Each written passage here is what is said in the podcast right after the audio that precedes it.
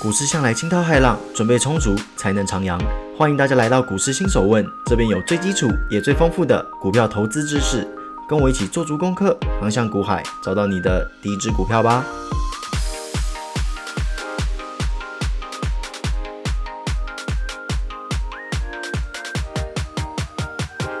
欢迎各位回到今天的股市新手问。周一早上好啊，心情是不是有点小堵烂呢？各位，这个很正常，谁都会嘛，Blue Monday 嘛。但这个时候啊，转换心情就非常的重要啦。我遇到这种状况啊，就是去运动，心情一不痛快就是运动。那做什么运动？哎，各种都有嘛，有健身啊，打网球啊，打乒乓球啊，甚至还会打拳击。那现在是比较少打拳击了啦，因为我的拳击小伙伴现在跑去迷上其他种运动，不打拳击啦。不过嘞，跟各位分享一下，我昨天去打保龄球。我相信一些朋友们啊，说到保龄球一定是信手拈来啊，随便打都两百分以上。不过嘞，我是真的没有那个天赋啦。昨天那颗球啊，左边洗完换洗右边，这两个勾轮流洗，弄得我都觉得，诶，我手上这个是保龄球还是扫地机器人啊？那么坚持去洗那个钩。不过总体下来还是不错啦，蛮好玩的。那拉这么多赛嘞，除了想让大家从 Blue Monday 走出来之外嘞，更重要的是要告诉大家，运动真的是超级重要的啦。不管是什么样的运动，诶，甚至撞球也可以啊，只要是运动都对改善心情有非常大的帮助。这边跟各位分享一下。好了，那我们赶紧来看看今天的主题吧。第七问，乖离率 BS。上次介绍完三本著啊，就再聊聊这个移动平均原理派衍生出来的技术分析工具。既然我们都说它是移动平均原理衍生出来的，所以说大家请务必把均线那一集拿出来听听啊。如果你说啊，我已经记得很清楚了，均线那一集我都可以倒背如流，那当然就是直接听下去。那如果你说哎，有些忘掉了，那请各位复习一下。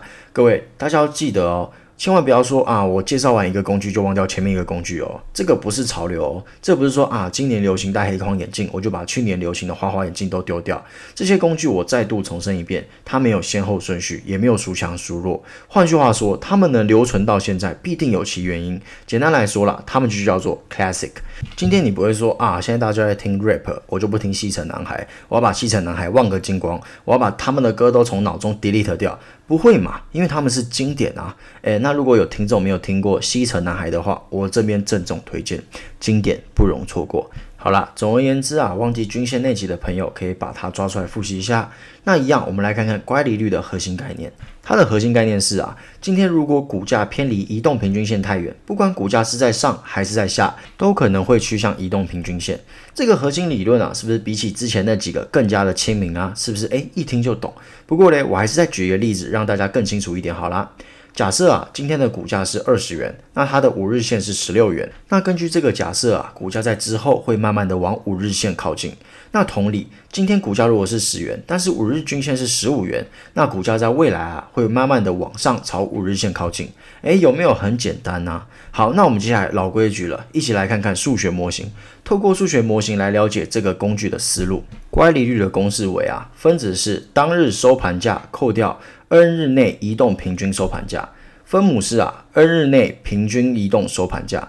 那这个天数啊，你想带几天就带几天啦。那我们通常是带五天、十天、跟二十天，还有六十天。诶，那如果这时候有朋友问说啊，为什么是五十、二十、六十？这是什么摩斯密码？这有代表什么特别含义吗？诶，那这位朋友，你恐怕要好好的复习均线那一集啦。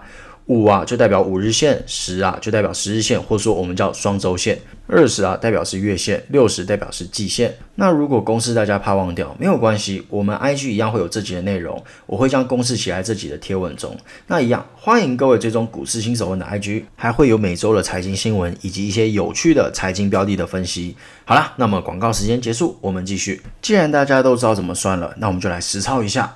那这边大家要知道一件事情哦，乖离率是会有负值的哦，它跟 K D 还有 R S I 范围是从零到一百不一样。那它有可能会出现什么啊？正二十啊，或是负二十、正十、负十都有可能，看状况。那你说要怎么判断？那其实这个没有一定的啦，不同的标的它的容忍度不同。那也有说法是说，诶，我们可以将台股分成两种，一种是大型全值股，另一种是中小型个股。那以大型全值股来看啊，乖离率可以取正负五 percent，那中小型个股啊，则是取十五至二十 percent 以上。简单来说啊，就线图来看，大型全职股本来就会比较安定一点。那这个时候求知若渴。的朋友就发问了：为什么啊？但是之前台积电不就喷到天上去了吗？它的乖利率我有看到是十三点多哦，也就是说十三点多趴了。因为这个要再解释一下啦，有些朋友可能会说，哎，你一下说有趴数，一下说没趴数，到底是怎么一回事啊？那其实基本上我在网络上面看，基本上是有两种状况，一种是有趴数，一种是没有趴数。那我自己觉得这没有很重要啦，因为这也是看看盘软体嘛，有些软体会把趴数标出来，有些不会标，可能就直接标一个数字，比方说十二或十三，有些可能会说啊十二趴、十三趴，这不重要。好，那我们继续哦。哎呀，那台积电不是之前有十三点多啊，涨不停哎，难不成台积电是中小企业吗？各位，两点解释啦。第一点，台积电如果是中小企业，那台湾其他企业的规模啊，大概就是干妈屌那种状况啦。那第二点，去年是资金浪潮，不涨的股票反而奇怪，所以我们不能以去年这种特殊的例子来回推。诶，哦，去年都涨成这样，那未来一定都要这样子喽？没有，去年是特例。那为什么一般大型全职股可以这么安定呢？原因无他，就是股本大，玩家多。比方说今天台积电营收好，毛利佳。A 大户觉得说，哎，怎么可以涨这么快？这样不行啊！我筹码还不够哎，我现在只有一千张哎，我要两千张啊！不行，我要压低次筹码。于是嘞，他就开始透过借券啊，或是融券之类的手段。当然，以上是我之前跟各位分享过的手段。那还有一些手法，之后再跟大家做一个分享。反正啊，大股东想要压低股价，多的是方法嘞。总而言之啊，就是制造一个卖压，让散户恐慌，进而吐出手里的车票。诶，这时候就会说啊，怎么办？大户要走了，我不想留下来起盘子，我要赶快把股票出掉，要不然这会更便宜，我这样这样子会没赚到钱。于是散户就开始疯狂的抛售啦，这就是卖压的力量。但是嘞，如果是一般股本小的公司啊，你大户爱怎么玩就怎么玩嘛，对不对？你要怎么制造恐慌就怎么制造啊。但是呢，在台积电这种大股本下，别闹了，兄弟。另外的大户看，哦哟，想丢车票压股票啊，那很好啊，你的车票我就不客气啦。于是乎，另外一批大户就开始接收 A 大户丢的卖压，于是股价就被撑住了。简单来说，今天池子大了，就会有不同的声音，所以很难说啊，股价会有非常剧烈的振幅。各位有没有发现一件事情？就算我们已经来到技术指标了，我们第一季的内容还是会出现。所以说啊，这些非常基本的名词，请大家务必记住。那如果有记忆比较模糊的朋友，也欢迎你们回去听第一季，哎，把自己的记忆找回来。好，那我们回到乖离率。前面提到五 percent 是大型全值股，十五到二十 percent 是中小型个股。那一旦超过了，就代表说股价随时会面临反转。诶，为什么嘞？这边啊，你当然可以用前面的 K D 啊、R S I 的超买超卖的概念去想。不过呢，既然这个指数是关于移动平均线的，我们倒是可以用这方面去做一个思考啊。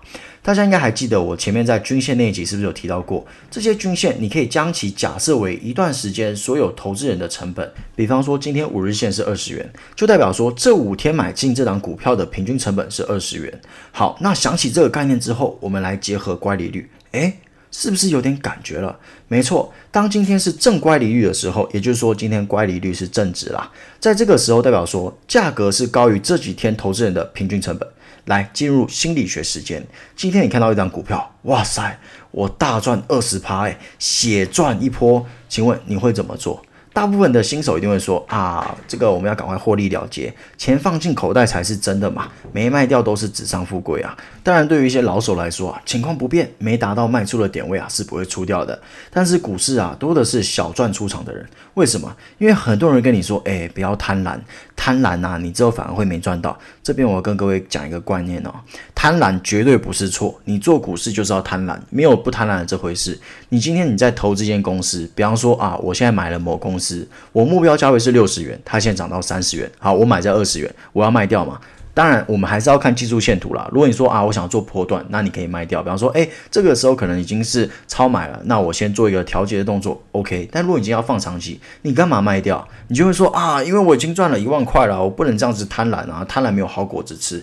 各位，那些真正赚钱的，哪一个不是赚了二三十倍？一定都是贪婪贪出来的。不过大家要记得一件事情哦。贪婪跟赌博不一样哦。你今天如果这档公司有完完全全的做好功课，你可以尽情的贪婪。但是如果你今天只是说啊，我觉得它就是会涨啊，问你说，诶，你为什么觉得它会涨？诶，我也不知道啊，因为感觉就是会涨啊。看这个四个数字就是我的 lucky number 啊，一定会涨啊。那如果这是你的判断方法，请麻烦小赚就出场，不要拿辛苦钱来做这个无意义的赌博嘛。总而言之啦，做功课非常的重要，而且大家要记得哦，这功课不是说啊，我现在做完之后我就是买着放着不要理它。不是这样子的哦，你必须随时 track 这个产业的消息面，还有这整个公司的营运状况，这些你都必须要与时俱进的更新，然后根据这些资料来微调，说，诶，你的目标价格是不是要往上调，还是要往下调？反正总而言之啦，做功课非常的重要。好，那我们诶有一点扯远，我们就继续哈。那我们刚刚说到股市啊，很多人是小赚出场，于是乎啊，当今天乖离率越大。代表说这段期间大家的获利越大，于是乎啊，就开始出现了一批批获利了结卖压，直接的导致股价往下趋向平均线。那如果今天是负乖离率呢？就是说乖离率是负值嘛？这代表什么？代表说今天的股价让这段期间的投资人赔钱了。那这个时候会出现几种人？第一种技术形态老手，果断出掉，停损停利。第二种恐慌型的新手，那通常他们出掉的点位啊，会在破段的底部啦，就我们常常说的卖在阿呆股。那第三种鸵鸟心态，所谓的一张不卖，奇迹自来。那第四种价值型投资人，逢低进场。好，那这个只是概率的分呐，其实还有更多种，那我们就先讲这四种就好啦。好，那这几种投资人碰撞之下，会产生什么样的化学作用？第一种啊，会在前期制造卖压；第二种会在接近底部的时候制造卖压；第三种呢，就是可能已经把交易软件删掉了，所以说它已经盖牌了，不影响。那第四种呢，则是会在第一种和第二种投资人将卖压清掉后进场，那这个时候啊，买方的力道就回来啦，形成一个跌升反弹，那此时股价就会慢慢的从谷底回升，朝均线靠近。好了，那以上就是乖离率的整体概念啦。这时候激动的朋友就发问了：诶，为什么没有黄金交叉，没有死亡交叉？为什么没有？我喜欢用交叉看买点啊，给我交叉。诶，你要交叉也不是不行啦，跟 RSI 一样，就是快线跟慢线，一个取五天，另外一个取十天。那看盘软体也确实有这样的功能，但是我自己是比较习惯说乖离率就直接看这个数值当做参考就好啦。毕竟人家的核心观念是什么？是看现在的股价跟平均值差多远。那如果你还是想要看这两条线的状况的话，你可以用之前的例子去想，大家可以去我们的 IG 看一下，里面有 RSI 跟 KD，里面的 po 文里面就有提到说，哎，你应该怎么看黄金交叉，跟怎么看死亡交叉，那这概念啊又是一样的，我这边就不再赘述啦。那甚至有些软体啊会用三条线哦。快线、中线、慢线，那我觉得说啊，没有必要这么复杂，我们直接掌握这个工具最重要的运用就好了。